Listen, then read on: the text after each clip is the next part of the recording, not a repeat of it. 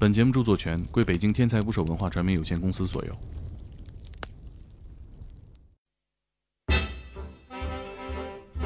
大家好，我是猛哥，好久没跟大家聊聊天了。最近我在忙着转音，我应该是第一批阳的，并且亲自把毒株分享给了编辑部。那这会儿呢，大家都已经恢复了，我们也都恢复了生产。嗯、你们还好吗？嗯，怎么样了？记得多吃冰淇淋啊，这个我试过，我觉得效果不比黄头罐头差。嗯、我们出的那本书《天才职业者访谈录》已经加印了。我在豆瓣看大家的评价，有一条说这个节目停了，我吓坏了。谁停的？咋没通知我呢？为什么会觉得我们的节目不做了呢？我想大家也一定注意到了，节目这几个月有点变化，基本上都是亲历者讲述，我就负责开个头。很多听众说啊，我们还是更喜欢访谈呐，毕竟我就是个访谈节目主持人嘛。其实我也是啊，享受访谈和对话的快乐，那种语言的碰撞是一个人讲述无法达成的。那我为什么不做访谈了呢？主要是疫情期间啊，见面变得困难了。我一直推崇访谈一定要见面，所以很多约会我宁可延后，我也不用连线的方式对谈了。这是一个访谈变少了的原因，但不是最关键的。这半年啊，纵观全球，基本上呢，什么事儿都比较闹心，我自己情绪也是比较低落，所以呢，我的好奇心下降了，说话的欲望变少了，变得更关注个体的命运，更想去倾听微弱的声音。内容工作者的创作始终会随着自己的变化而改变风格，所以访谈变少了，人物故事变多。但是最近呢，越来越多提振士气的事儿，让我又支棱起来了。有一些小事儿，比如一次业主和社区的有效沟通，一场随机的和陌生人的散步，我们得到了苹果播客一年一度的年度编辑推荐。也有一些大事儿。比如，梅西得了世界杯冠军，政策放开了，疫情又向前迈了一大步，等等吧。我又特别好奇了，想问很多人很多事儿，迫不及待和你们在评论区里边聊聊天。眼下，我就在忙一个事儿。我记得恢复更新的时候我说过啊，我会做一些专辑，去讲那些比较长的故事。一个人几年甚至几十年的经历，很难通过一次对话感受。第一个专辑我已经剪完了，文字有三万多字。一个混混成为了边境上的缉毒警，在金三角、中缅边境这个犯罪天堂、人间炼狱，他看到了什么？最后他变成了什么样的人？保证是你在音频领域没听过的故事。我还需要一两周，找一个良辰吉日，把它做好，给大家浅收一张票钱。在那之后呢，我会像《十万个为什么》一样，扑向那些好玩的职业、好玩的人，做很多访谈节目，让喜欢这档节目的听众听不过来，看见我就烦。但是今天呢，听一个亲历者讲述的故事。前几天，《阿凡达》上映了，电影院圈子流传这么一句话：今年大家都在等《阿凡达二》来救市。为什么一部电影会被寄予这样的厚望呢？或者说，为什么大家期待的是《阿凡达》而不是别的什么？因为二零一零年正是《阿凡达》的上映，拉开了中国电影院大发展的序幕。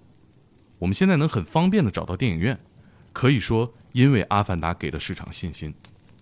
那年也是万星成为影院经理的第二年，他没见过像《阿凡达》一样火爆的场面，从来没发生过的事情都在那一年发生了。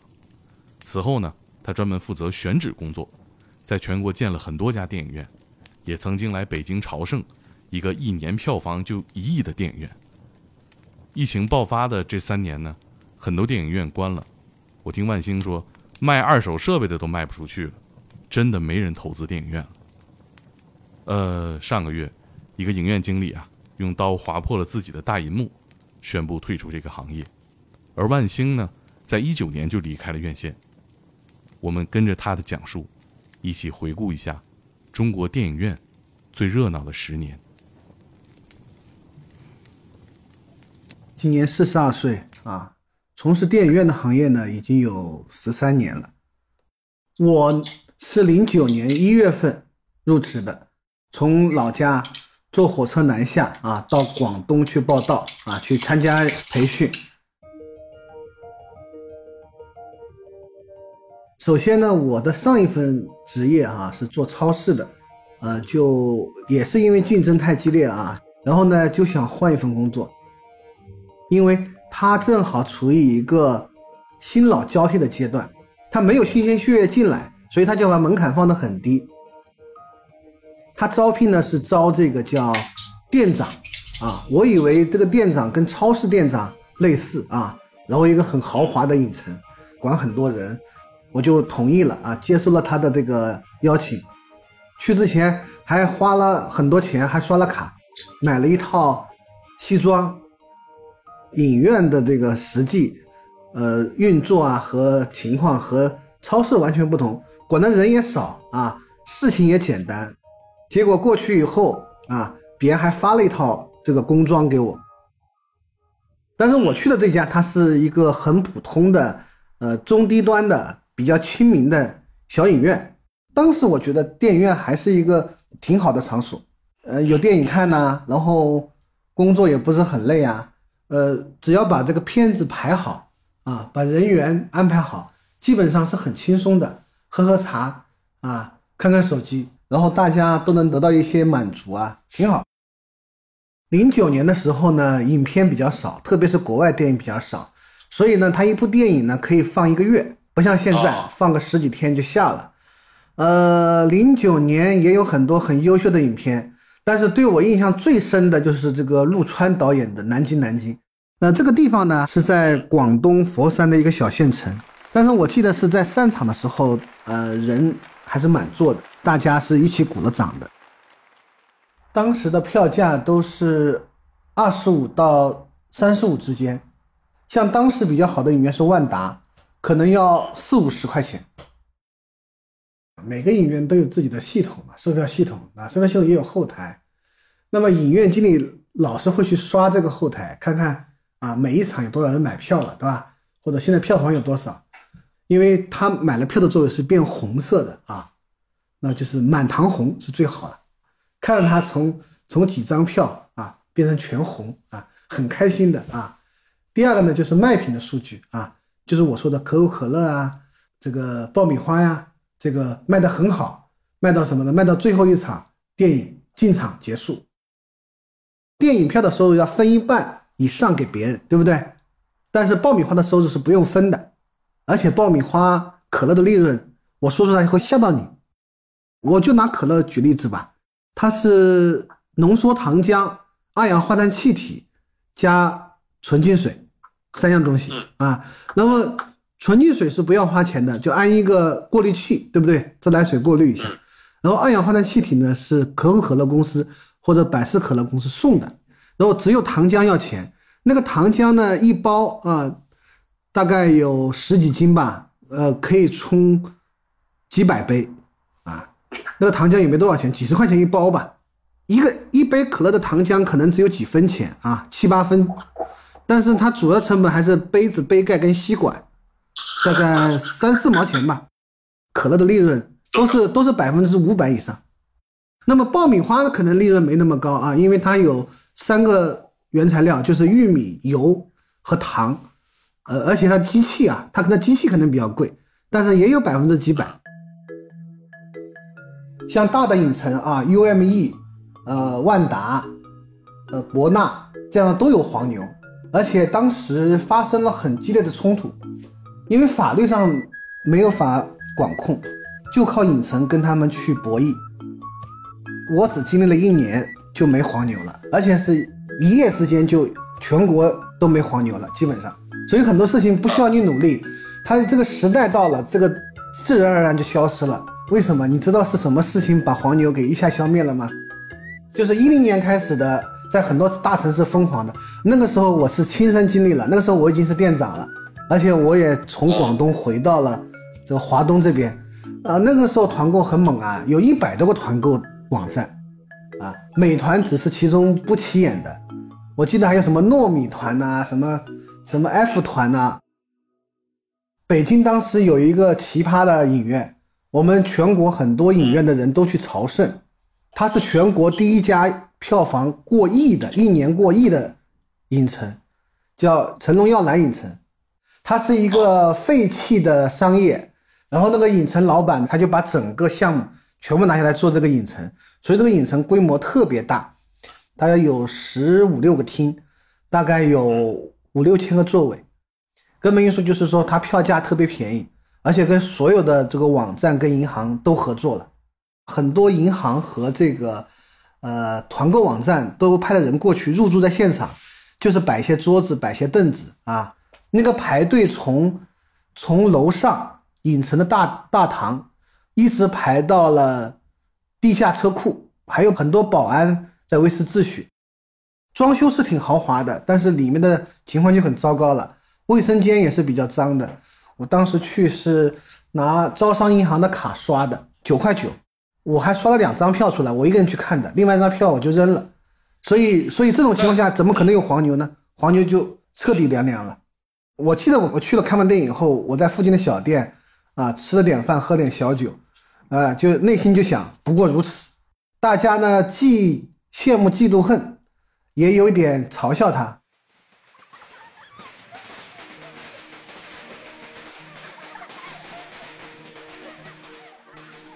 阿凡达的上的时候是二零一零年的春节，我印象很深，给我打击实在太大了。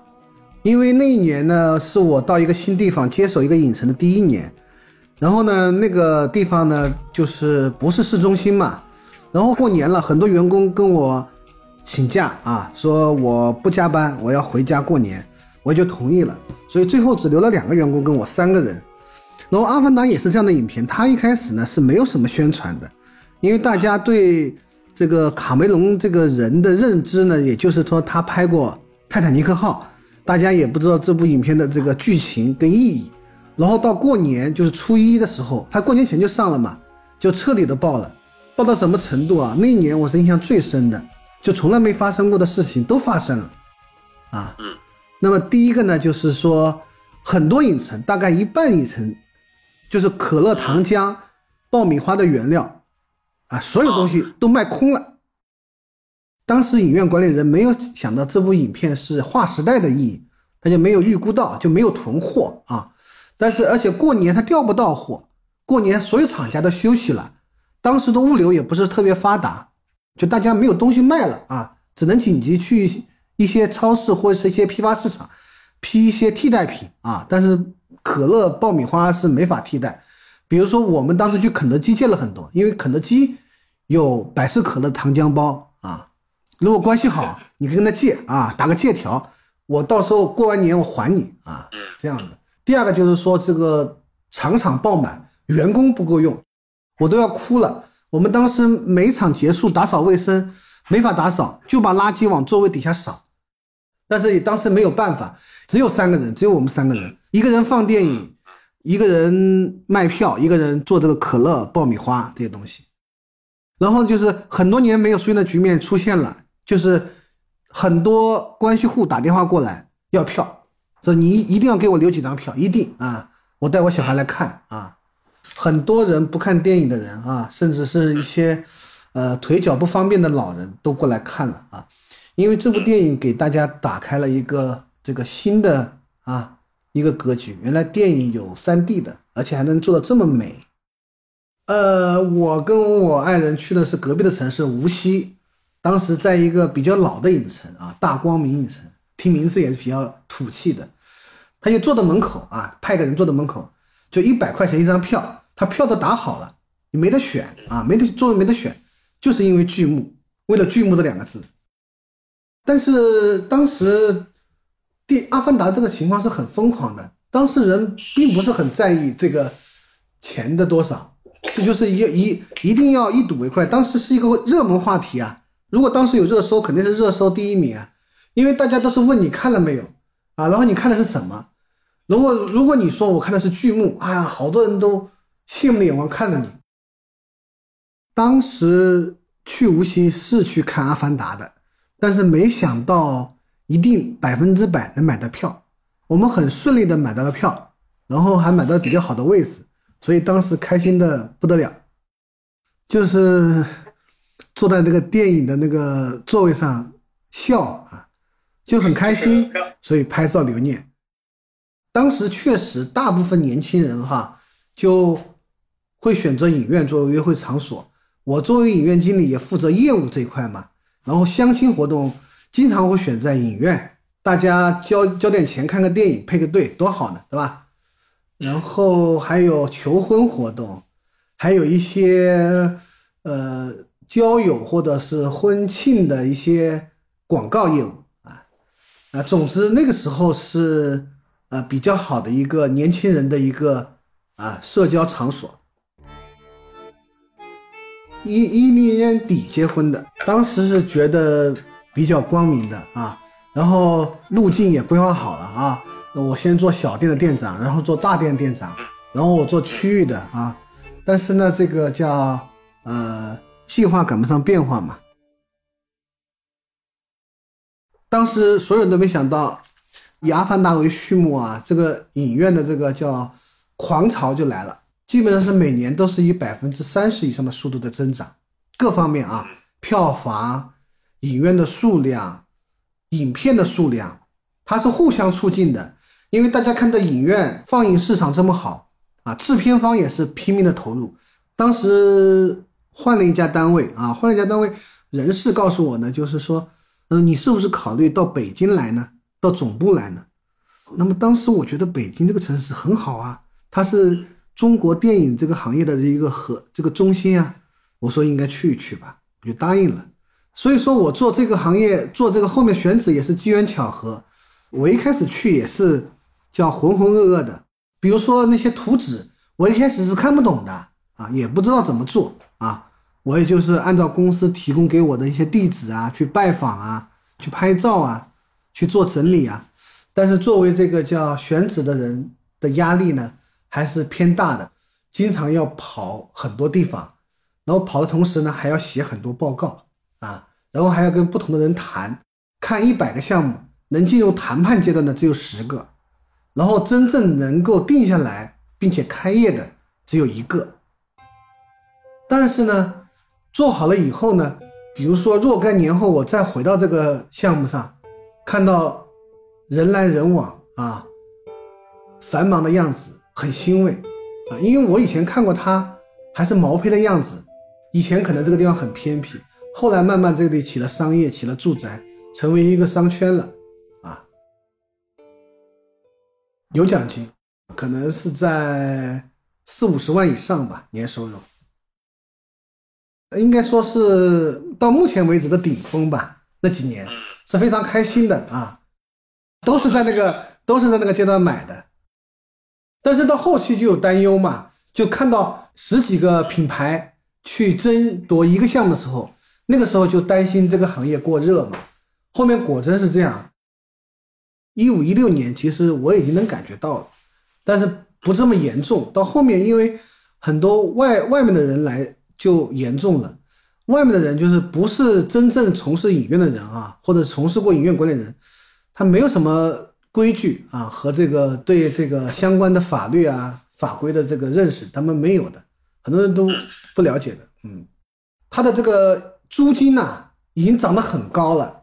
我我预预测这个租金高不高，有一个公式，就是它这个年租金呢，和这年票房的这个比啊，不能超过百分之十五。当我去谈项目的时候，很多项目都超过了这个比例的时候，我就觉得这个租金太高了，太高了，还有很多人抢，就觉得这个行业不正常了。就是我刚刚做这个。影院选址的头两三年是最快乐的啊，最快乐的，跑过大概一百个左右吧，应该是跑过的。啊，出差虽然很累，但是是一个人，他比较自由，也不用打卡，也不用通勤，对吧？不用遭受这个堵车，因为在这之前我不是说在北京待了一段时间嘛，对吧？那个时候就是在北京通勤坐地铁，你也知道，在北京坐地铁坐公交是很不愉快的经历嘛，对吧？然后突然的话就可以全国放飞，去体验各地的美食，然后各地的这个风情，只不过要写些报告，对吧？只只不过要观察一些东西，但是我觉得很好啊，每个地方都留了美好的回忆。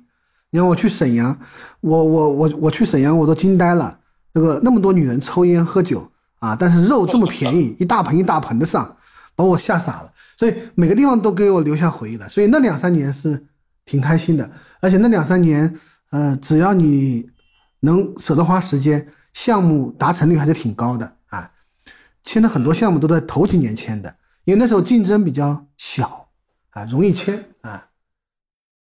一八年、一九年吧，就项目签不了了，因为价格太高了，价格太高了，就是拿不了项目了，我没有什么奖金了，很多人找我说：“哎，我这个影院不开了，你帮我找下家吧。”我就会问嘛为什么，对吧？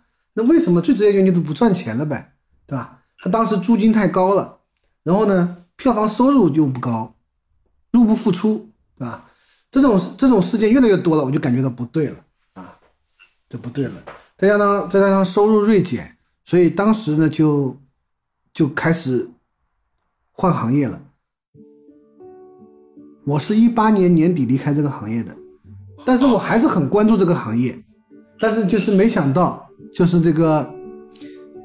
二零二零年春节就发生那样的事件，震惊整个圈子跟全国。因为当时有一部很火的影片，就是那个徐峥主演的那个，因为当时这部影片宣传的很好，也是准备冲五十个亿的嘛，然后影院都提前售卖了很多票。大年三十的下午。当时很多地方就已经报告了，从武汉回去的人里面有疫情，这个徐峥就决定这部影片就卖给一个视频网站，免费播放，就是影院他他不上了，把很多这个影院人气的发微博发微信来声讨他，然后从此以后就江河日下，加上疫情，然后就不行了，还有很多人上了这个。被执行人或者黑名单就彻底的凉凉了。我说还好，我提前出来了，提前一年多离开了这个地方。但是我当时都没想到这个疫情会这么长啊！我也一直为一年半年就过去了啊！我还认为这个这个是对影院的一个促进作用啊，是能够把一些乱七八糟的这个行外人给踢出去。但是这个药也太猛了，倒下了很多。很好的公司或者是投资人，然后身边有好多熟人是收二手设备的，以前还是正常的，收了都有人买，现在收了也没人买。他们一开始在疫情前还到处忙，到处出差去收，现在也不去收了，嗯，太多了，收不了了。一开始呢，很多人呢还有什么心理呢？我逢低买进啊，我捡漏，但是。随着疫情的一直拖着啊，都三年多了，现在有这种心理的人都没了。因为我的这个行业比较专业，基本上我后期做的项目基本上没有很差的项目，所以我是很注重这个行业口碑的。但是我去其他行业，我只能用到工作技能，用不了我的口碑，我就还是做选址，是餐饮啊或者是书店的选址啊，但是。技能能能用到吗？能用到，比如说看图纸啊，啊测人流啊，看商圈呐，还能用到。但是跟电影院就没有关系了啊！而且我在这个行业也也要重新开始啊，积累这个人脉啊，或者是什么东西，要重新开始了，确实也比较难。B B 机并并不是被同行打败的，它其实是是被手机打败的，对吧？能打败中国电影院的，并不是说影片不好，或者外来的竞争，或者内部的竞争乱象。而是什么呢？而是这个观众的变化。看电影的人永远都是二十岁左右的人到三十岁左右的人，但是呢，他们的观念和我们就是十年前的年轻人是有一定差异的啊。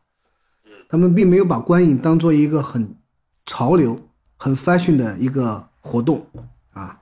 第二个就是说，还有好多新的娱乐。跟社交的方式一直在在层出不穷的在出来啊，比如说我了解到的这个剧本杀，在我们这我所在的这个三线城市就很火爆啊，还有什么轰趴什么的，这个消费是很旺的，还有网游，对吧？啊，电竞，对，它都是都是影院顾客分流的一些方式，有各种各样的媒体模式在把这个顾客给拉走啊，比如说啊，视频网站，包括这个腾讯啊、爱奇艺这样的啊。我也是觉得这个是不可逆的。我是一八年的时候刚刚转行的时候，不是很忙，我就考了教师资格证啊，考了两个啊历史的。以后如果你讲历史的这个话题的话，我也可以，我也可以聊，因为我我也比较悲催吧，我呃以前是历史非常好的，在中学阶段啊。但是因为当时的班主任是物理老师，他强行把我留在了理科，结果我理科考得很差，第一年没考上，第二年我转文科啊，转文科了，这种案例也是很少的啊，然后就考上了大学，但是也没有学历史，因为那个学校是一个工学院，然后他没有历史专业，学了经济学，但是历史一直很好，也有这个兴趣爱好。所以我就考教师资格证，就选了历史这个专业啊，选历史这个专业，初中的跟高中的都考了啊，经过了两三年努力都考了，然后运气也不是很好，就像您说那样的，正好是入这行的时候，是国家大力整顿这个教培行业，对吧？啊，是是有很多呃缩减，改了行业以后，因为疫情也是收入不并并不是很高，但是勉强维持生活。还是可以的。时代有时代的特征，有它的特点嘛，有它的变化嘛。你要尽快的跟上这个变化，做最早下水的人，尽量早点下水，就顺着这个潮啊。它那个浪是一波又一波的嘛。每个时代，八零年代、九零年代、零零年代，现在一零年代，每个年代的主题跟这个这个发展都不一样，还是要去融。当然，我承认，年纪越大。这个融入感就越差，但是没办法，你还得去适应。你像现在我做教育，我也想做，我也想做直播，我也想做这个录播，就历史课，其实也是能够做到的啊。先做一些小的视频，然后慢慢的再做引流，也是可以的。就是很多行业都能切入这个。对于我们这些没有技术的人啊，这种文科来说。呃，这样是最好的，我认为啊是最好的啊，因为这个城市的影院的情况我都很清楚嘛，也就是四五十家吧，啊，只有两三家比较好，对，其他家很惨的也很少，因为很惨的已经都已经关了，啊，大部分都是保本经营，应该是保本经营。哎呦，我最后一次看电影院是。是今年的夏天吧，全家人一起去的吧？啊，电影的名字我忘记了，忘记了，是那个，是在一个小程序上买的票，反正是国产片，还可以，还可以，嗯。现在很糟糕，他的租期快到了啊，租期他到了，他这个商场的这个人想。再换一家，我都想过了。如果以后在退休的时候还比较有一定的这个财富啊，我甚至都想开一个小的啊文艺范的，然后比较精致的小影院，不要太大，不要座位数太多。我觉得这个这个调调还是氛围是我喜欢的啊，那个。很多影院人有这个经历啊，在自己比较压力比较大的时候，或者比较烦恼的时候，他上到楼上的放映间啊，然后里面很安静啊，然后看着这个这个投影投在荧幕上，从后面看过去，或者在在放映间坐坐，是很解压的。一般人没没上去过嘛，我们是经常去的，那里是最安静的地方啊，人世间最安静。最放松的地方。